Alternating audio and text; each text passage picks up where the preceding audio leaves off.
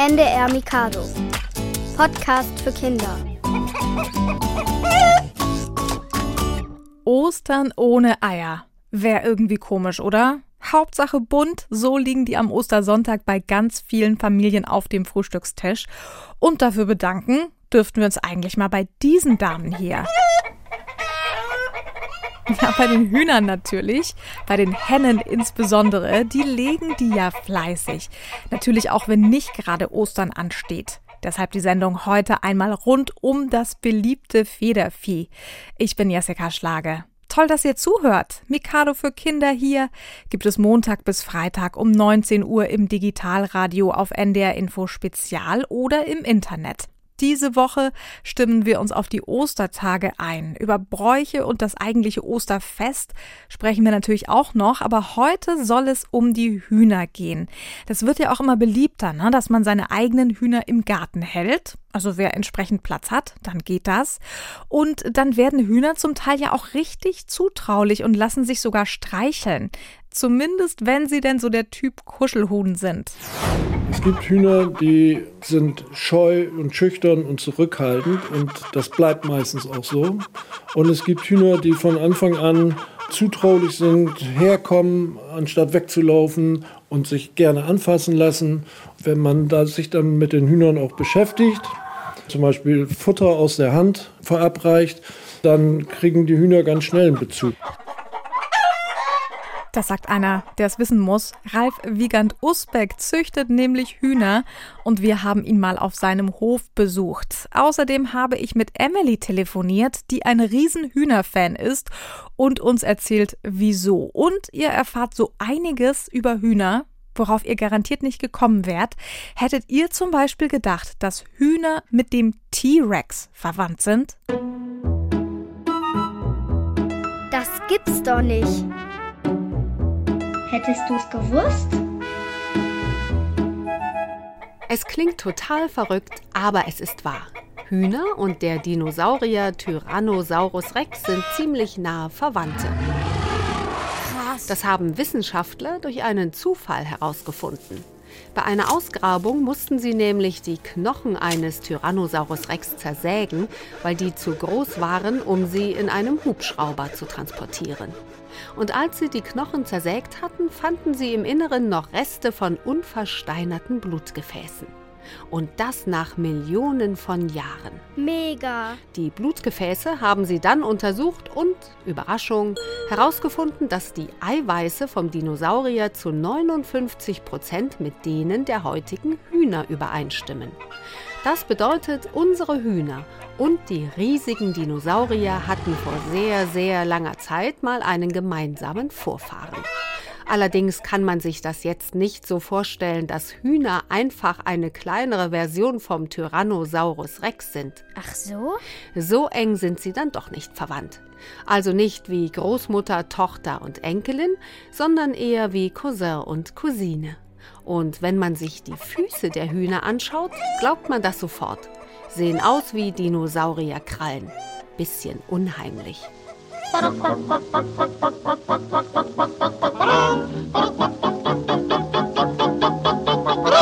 Ich wollte, ich wär ein Huhn, ich hätt nicht viel zu tun.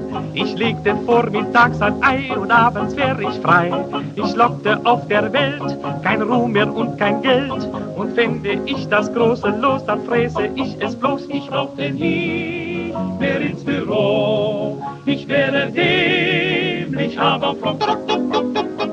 Ich wollte, ich wär ein Huhn, ich hätt nicht viel zu tun. Ich legte täglich nur ein Ei und sonntags auch mal zwei.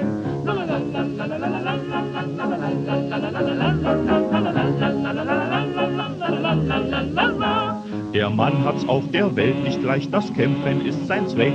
Und hat er endlich was erreicht, nimmt's eine Frau ihm weg.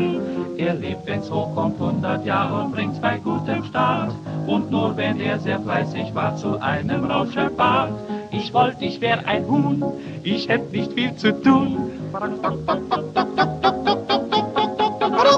Mich lockte auf der Welt kein Ruhm mehr und kein Geld.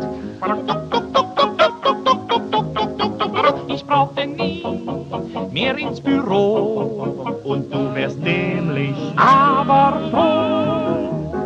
wollte, ich wäre ein Huhn, hätte nicht viel zu tun. Ich legte täglich nur ein Ei und sonntags auch mal zwei.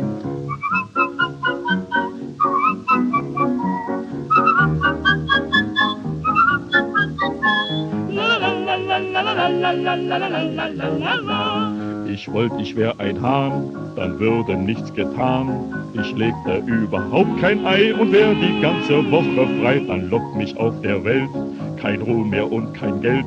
Ich setz mich in den Mist hinein und sing für mich allein. Ich ginge nie mehr ins Büro, denn was ich brauche, krieg ich so. Ich wollte, ich wär ein Hahn, dann würde nichts getan. Ich würd mit meinen Hühnern gehen, das wäre wunderschön. Dim, dim, dim, dim, dim. Dim, dim. Musik von den Comedian Harmonists bei Mikado. Ja, die einen wären gerne Hühner, die anderen hätten gerne eins. Das ist tatsächlich ein richtiger Trend geworden, Hühnerhaltung als Hobby. Da gibt's natürlich auch einiges zu beachten, aber man hat auf jeden Fall immer die frischesten Eier, die man sich denken kann, wenn man selbst Hühner hält. Mikado-Reporterin Anina Pommerenke hat den Hühnerzüchter Ralf Wiegand Usbeck mal besucht auf seinem Hof in Achim in Niedersachsen und sie hat von ihm auch erfahren, wie unterschiedlich Hühnereier aussehen können. Das ist rasseabhängig, welche Farbe die Eier haben. Ja, da gibt es alles Mögliche. Das geht los mit den normalen weißen und braunen Eier und allen Farben dazwischen, aber auch grüne Eier. Ne? Es gibt äh, sogenannte Grünleger, die äh, grüne Eier legen. Schmecken tun die alle gleich. Für einen guten Eiergeschmack mischt Ralf Wiegand Usbek ganz besonderes Futter zusammen.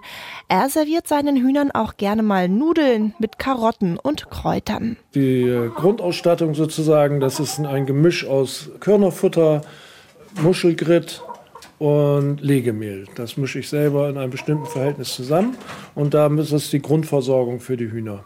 Und da brauchen sie täglich frisches Futter, was Vitamine enthält. Geriebene Karotten oder Obst, äh, alles was an Obst so gibt und Salat. Und natürlich können sich die Tiere im Garten auch selbst ihr Essen suchen. Wenn die auf einer Weide sind oder draußen sind, dann äh, sind sie großen Teil Selbstversorger und äh, suchen sich dort Grünzeug, was sie gerne mögen und zusätzlich eben auch Regenwürmer und Käfer und das kann sogar mal eine kleine Maus sein, die sie erwischen.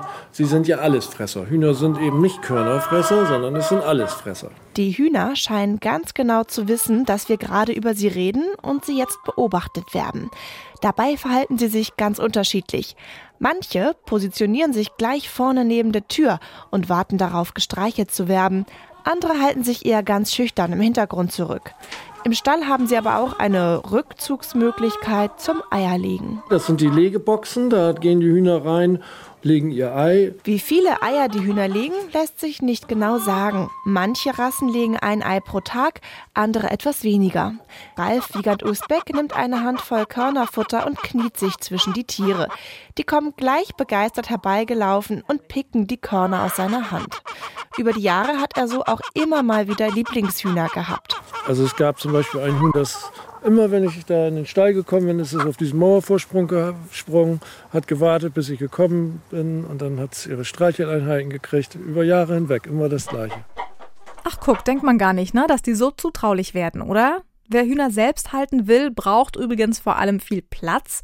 Fünf Quadratmeter pro Huhn sollten es mindestens sein und natürlich möchten die Hühner auch nicht alleine Das leben. Mausradio also so vier, fünf Stück sollten dann schon zusammenkommen. Man muss ihnen einen Stall bauen, der sie vor einer Fuchs neuen oder Marder schützt unserer und sich richtig um sie kümmern. Ist also schon einiges an Arbeit, Diese was da zusammenkommt rund um und nicht Jakob, für jede Familie was. in ein Aber Emily zum Beispiel, die hat das ganz klug gemacht. Ihre Eltern wollten keine eigenen Hühner im Garten. Tschüss und, und da haben sie aber eine ganz gute wollt. Lösung gefunden. jetzt Davon hat sie mir am Telefon mit dem erzählt. Ohrenbär. Die Emily? Hallo Emily, hier ist Jessica von Mikado. Du, ich muss dir gleich erstmal gratulieren. Du hattest ja Geburtstag kürzlich, ne? Ja, gestern. Ach, herzlichen Glückwunsch nachträglich. Wie alt bist du denn geworden? Zehn. Und das heißt ja auch, dass du jetzt seit genau einem Jahr quasi dein eigenes Huhn hast, ne? Das hattest du dir doch letztes Jahr zum Geburtstag gewünscht und bekommen, oder? Ja, nur ich habe es halt ein bisschen früher bekommen. Ah, okay, also nicht ganz genau ein Jahr, aber so ungefähr hast du das jetzt ein Jahr lang, könnte man sagen. Ja. Super, du, da wollen wir ja ein bisschen drüber sprechen. Magst du mir mal erzählen, wie heißt dein Huhn und was ist das für eines? Also mein Huhn heißt Muffin. Es ist aber eine Die. Ja. Also die Muffin. Ja. Und es ist rot-weiß Columbia, glaube ich. Okay, also so würde man die ähm, Hühnerrasse wahrscheinlich nennen.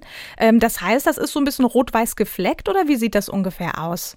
Also es ist eigentlich ganz bräunlich und rötlich. Und am Hals hat es dann noch so ein paar weiße Tupfen. Okay, das klingt nach einem sehr niedlichen Huhn. Wahrscheinlich magst du es sehr gerne, oder? Ja. Was magst du am liebsten an deinem Huhn, an deiner Muffin? Ähm, sie fliegt halt sehr gerne und wir sagen da immer dazu, ich und meine Freundinnen, dass er dann Sport macht und das mag ich am meisten an ihm. Dass die so aktiv ist? Ja, Und äh, welche Eier legt denn Muffin? Also wie sehen die denn aus? Weil Hühnereier können ja auch sehr unterschiedlich in der Farbe sein, ne? Also von der Schale. Also sie legt so bräunliche, aber dann noch in einem ganz bisschen weiß, also so helle Eier, aber nicht ganz weiß. Mhm. Und das Besondere ist ja, das Huhn gehört zwar dir, aber es lebt bei deiner Freundin, ne? Warum? Wie kommt das? Also meine Eltern wollen keine Hühner im Garten. Also ich, also meine Freundin hatte schon früher Hühner. Mhm. Das, die hat äh, vier Hühner. Und da wollten wir halt immer einen Hahn. Aber der Vater hat es nie erlaubt. Da haben wir überlegt, dass ich vielleicht noch eine Henne haben könnte. Und dann habe ich meine Eltern gefragt. Sie waren damit einverstanden.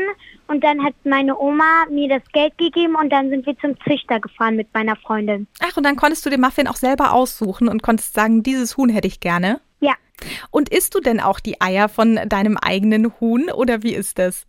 Also meistens sind sie bei meiner Freundin, denn meine Geschwister, außer meine kleine Schwester Gwen, essen die alle nicht. Mhm. Und ja, die verkaufen auch die Eier. Und wie ist das zu Ostern? Bemalst du Eier gerne auch bunt und machst so ein bisschen Osterdeko mit Eiern, oder? Ja, ich hatte auch vor, morgen oder so zu den Hühnern zu fahren und ein paar Eier zu holen. Das klingt nach einer super Idee. Mensch, Emily, dann wünsche ich dir viel Spaß weiter mit Muffin, mit deinem Huhn. War toll, dass wir telefonieren konnten und schon mal frohe Ostertage für dich und deine Familie und die Hühner. Ja, danke, gleichfalls. Dankeschön. Tschüss. Und nun für Sie ein Lied. Ist das herrlich. Diese Landluft. Und so idyllisch. aber, aber wer redet denn da die ganze Zeit? Hä? Martin! Bist du das? Da steht der Bürger Lars Dietrich. Und der Martin, der steht da! Hallo Leute, wir sind heute auf dem Bauernhof. Alle Tiere sind in Ordnung, nur eins ist doof. Denn es findet sich so lässig und so obertoll. Und es quasselt allen anderen die Ohren voll. Und es gammelt auf der Leiter oder im Gesträuch. Und es kommt aus seinem Schnabel immer dummes Zeug. Und die anderen Tiere kriegen dieses dumpfe Gefühl. Wo die grauen Zellen fehlen, ja, da quatscht man viel. Das Rap-Huhn! Das Rap-Huhn. Das Rap-Huhn! Das Rap-Huhn. Ah, aha. Ja, das Rap-Huhn! Das Rap-Huhn. Das Rap-Huhn! Ja, ich rappe so toll und ich bin gut drauf. Und beim Rappen habe ich immer eine Mütze es redet und es hört nie auf. Und der Bauer, der wird sauer und er regt sich auf. Auch die Kühe haben Mühe und sie machen Mu. Und inzwischen halten alle sich die Ohren zu. Das Rap-Huhn ist bekannt als DJ Schnabel. Und der Bauer wirft nach ihm mit seiner Mistgabel und trifft direkt an ihm vorbei. Vor Schreck legt es ein Straußenei. Das Rap-Huhn. Das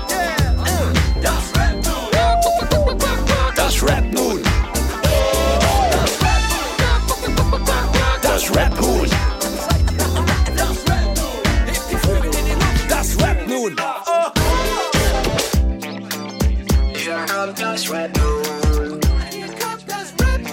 Ja, was macht es denn? Das Rap nun.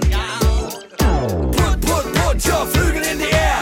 Put, put, put your Flügel in die Air. Wir sagen Rap-Huhn, es sagt Wir sagen Rap-Huhn, es sagt Boom, gakalaka, boom, gakalaka, boom. Boom, gakalaka, boom, gakalaka, boom. Da, die den um, dreht euch alle um. Das Rap-Huhn, das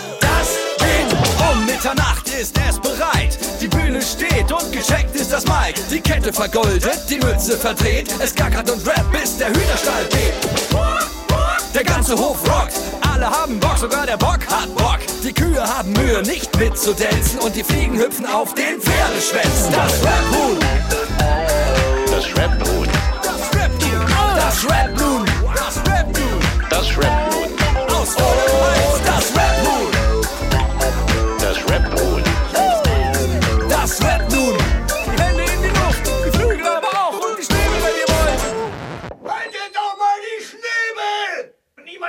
Schlafen kann man hier!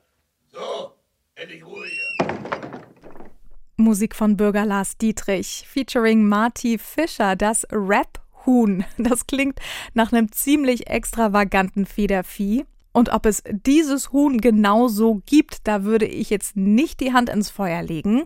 Ein Rap-Huhn, das klingt äh, ähnlich unwahrscheinlich wie ein Thermometer-Huhn oder so. Aber wisst ihr was? Das gibt es wirklich. Verrückte Viecher. Heute das Thermometerhuhn. Jeder Hahn braucht seine Henne. Jede Henne ihren Hahn. Jedes Radio eine Antenne. Jeder Schiffer seinen Kahn. Ja, und das Thermometerhuhn, das braucht natürlich ein Thermometer. Und das hat es auch. In seinem Schnabel. Damit kann es genau nachmessen, welche Temperatur die Erde hat. Warum soll es das wissen? Verrückte Viecherexpertin Magdalena erklärt's. Nun, es setzt sich nicht auf seine Eier, um sie auszubrüten, sondern es vergräbt sie in der Erde und lässt sie von der Wärme in der Erde ausbrüten. Schon vier Monate bevor seine Henne die Eier legt, fängt der Thermometerhahn an, eine große Grube zu graben. Einen Meter tief und drei Meter breit. Da hinein schart er Laub, lässt das Laub nass regnen, schüttet dann Sand obendrauf. Dann beginnt es unter der Erde zu gären, wie in einem Komposthaufen, und es wird warm.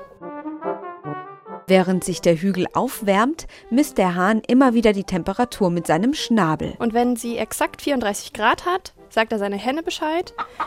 Die kommt dann angelaufen, er gräbt den, den äh, ganzen Haufen ein Stückchen auf. Die Henne legt die Eier rein, er gräbt es wieder zu und fortan ist er dann damit beschäftigt, die Temperatur auf genau 34 Grad zu halten, damit seine Eier ausgebrütet werden können. Wenn es zu heiß wird, gräbt der Thermometerhahn Luftlöcher in den Blätterhaufen. Und wenn es zu kalt wird, dann deckt er die Eier mit einer Extraschicht Sand zu. In Australien, wo die Thermometerhühner leben, ist es tagsüber sehr heiß und nachts sehr kühl. Die Temperatur zu halten ist also ein Vollzeitjob. Wenn die Küken dann schlüpfen, müssen sie sich erstmal durch eine dicke Schicht Blätter und Sand buddeln. Das kann halt Stunden dauern und strengt sehr an. Und wenn die Kleinen dann oben sind, dann kümmern sich die Eltern keinen Deut mehr um sie. Das macht aber nichts. Die Küken können schon nach einem Tag fliegen und sich ihr eigenes Futter suchen. Das Thermometerhuhn baut Bruthaufen und kontrolliert sie mit seinem Schnabelthermometer.